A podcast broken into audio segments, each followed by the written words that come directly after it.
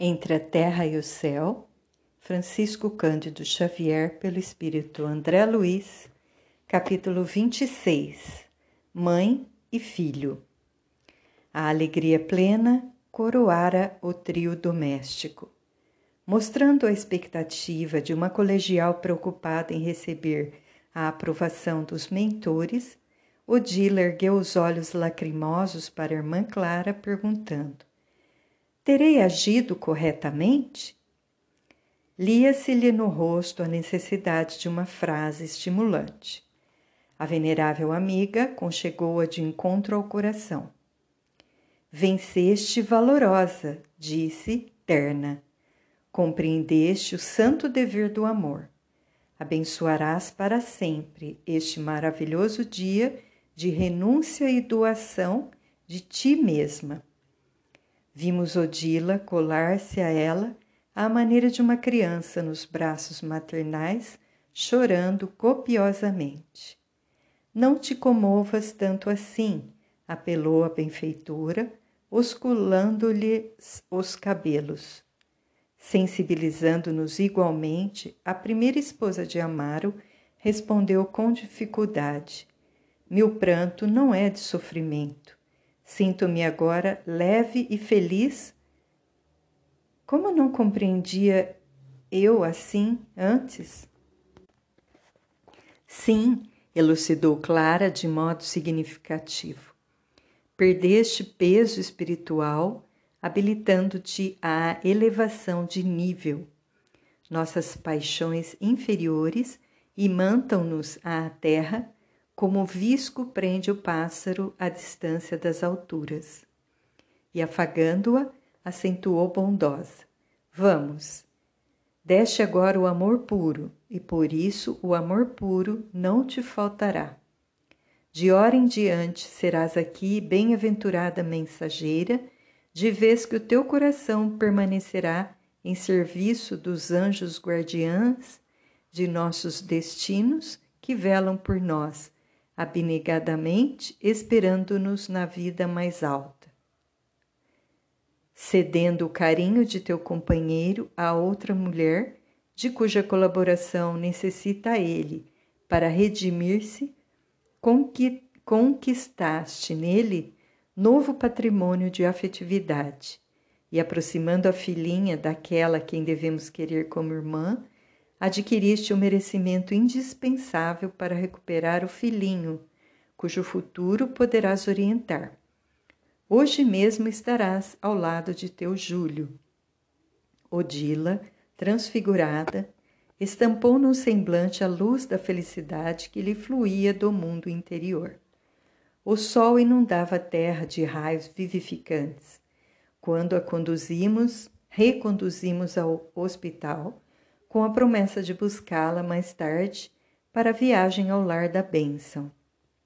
Com efeito, transcorridas algumas horas, quando a pausa dos nossos compromissos de trabalho nos ofereceu a oportunidade precisa, convocamo-la ao reencontro.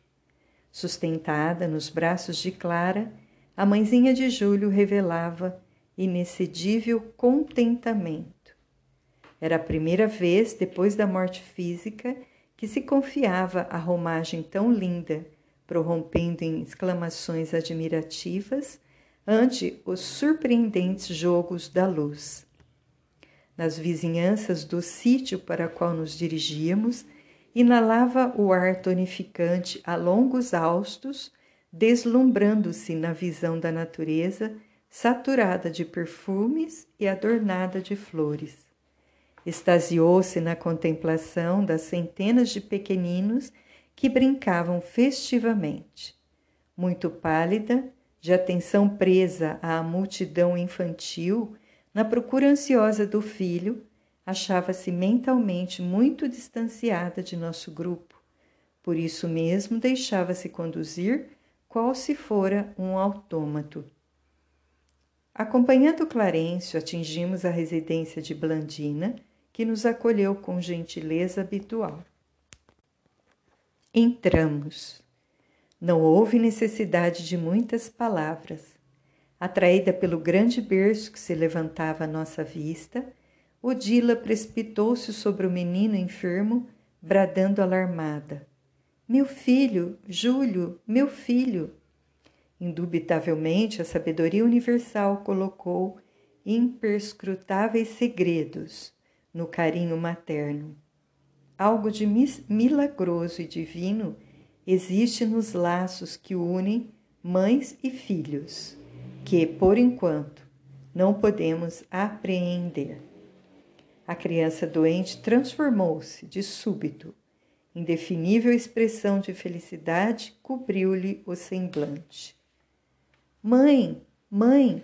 gritou, respondendo, e alongou os braços agarrando-se-lhe ao busto.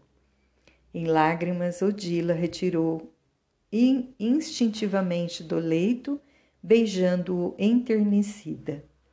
Quando se lhe acerenou a desbordante emotividade, sentou-se ao nosso lado, trazendo o filho ao colo.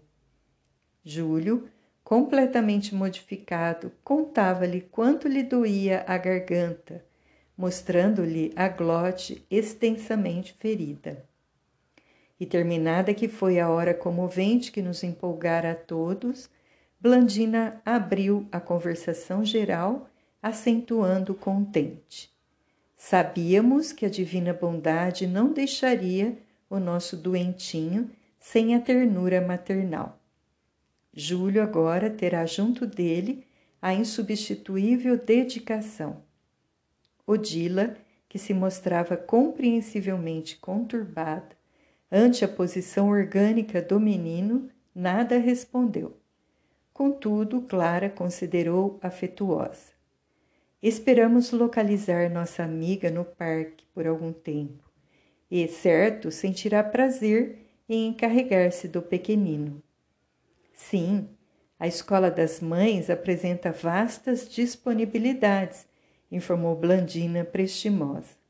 Odila poderá entregar-se com segurança à tarefa assistencial que Júlio exige. Receberá todos os recursos. Aflige-me encontrá-lo assim, alegou a genitora preocupada, indicando o pequeno enfermo. Não posso atinar com a razão de uma úlcera de tão grande, sem o corpo de carne. Não tenho bases para entender de uma só vez tudo quanto vejo mesmo porque também eu andava louca, incapaz de raciocinar. Reparei que o ministro e a irmã Clara se entreolharam de modo expressivo, dando-me a ideia de que conversavam através do pensamento. Assinalando as doloridas referências maternas, a instrutora designou com a destra o nosso orientador, ajuntando bem-humorada. Clarencio tem a palavra elucidativa. Sim, ponderou o ministro cauteloso. Nossa irmã, como é natural, encontrará pela frente variados problemas ligados ao caminho de elevação que lhe é próprio. Achamo-nos todos infinitamente longe do céu que fantasiávamos na terra, e cada qual de nós detém consigo deficiências que será preciso superar. O passado reflete-se no presente. Sorrindo, acrescentou: Nosso destino é assim como o rio. Por mais diferenciado se encontre, à distância da nascente que lhe dá origem, está sempre ligado a ela pela corrente em ação contínua. Procurarei compreender disse Odila mais segura de si. Sou mãe e não posso desvencilhar-me da obrigação de amparar meu filhinho. Dispensar-lhe-ei todos os cuidados imprescindíveis ao seu bem-estar. Sinto que a felicidade pode ser conquistada no mundo a que fomos trazidos pela renovação. Trabalharei quanto estiver ao meu alcance para ver Júlio integralmente refeito. Hoje, novos ideais me banham o coração. É imperioso esforçar-me. todos os que amamos virão ter conosco, mais cedo ou mais tarde. Esperanças diferentes me animam o espírito. Amanhã, no porvir talvez próximo, terei meus familiares aqui de novo e não posso olvidar a necessidade de algo fazer para conseguir o abrigo de que necessitamos. Passeou o olhar vago e cismarento pelo recinto como se estivesse contemplando remotos horizontes, e concluiu: Um lar, a felicidade restaurada, a bênção do reencontro. Por largo tempo, o comentário edificante brilhou na sala, aquecendo a chama da amizade e da confiança em nossos corações. Blandina e Mariana prometeram cooperar insistindo para que Odila se demorasse junto delas até situar-se em definitivo no educandário a que se destinava. A renovada senhora aceitou reconhecidamente. Despedimo-nos felizes. Após nos separarmos de Clara, retomando o caminho de volta ao nosso domicílio espiritual, julguei conveniente interpelar o instrutor acerca dos problemas que me esfervilhavam no cérebro. Por que não esclarecer Odila com respeito ao pretérito de Júlio? Seria aconselhável deixá-la entregue a informações deficientes quando lhe conhecíamos extensamente os enigmas da organização familiar? Por que não lhe explanar francamente o impositivo da reencarnação do menino? Clarencio, como de outras vezes, ouviu sereno e generoso. Quando acabei o interrogatório, replicou sem alterar-se. À primeira vista, seria efetivamente esse o caminho a seguir.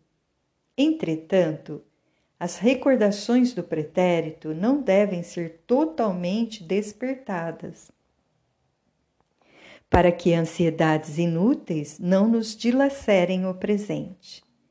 A verdade para a alma é como pão para o corpo, que não pode exorbitar da cota necessária a cada dia. Toda precipitação gera desastres. Além do mais, não nos cabe a vaidade de qualquer antecipação a providências que serão agradáveis e construtivas ao amor de nossa irmã sentindo-se ainda plenamente integrada no carinho materno, ela própria assumirá a responsabilidade do trabalho alusivo à reencarnação do pequeno, advogando ela mesma essa medida e destinando-se a criança ao seu antigo lar, encontrará no assunto abençoado serviço de fraternidade ao mesmo tempo que se reconhecerá mais responsável. Se movêssemos as decisões, Odila observar-se-ia anulada em sua capacidade de agir, ao passo que, confiando a ela as deliberações que o caso reclama, adquirirá novo interesse para auxiliar Zulmira, de vez que a segunda esposa de Amaro substituí-la-á na condição de mãe, oferecendo novo corpinho, novo corpo ao filhinho. Admirado com os apontamentos ouvidos, vi-me satisfeito na inquirição. Clarencio, todavia, com o sorriso natural que lhe marcava habitualmente o semblante, aduziu calmo. A vida é uma escola e cada criatura dentro dela deve dar a própria lição. Esperemos agora alguns dias. Interessada em socorrer o filhinho doente, a própria Odila virá até nós, lembrando para ele a felicidade da volta à terra.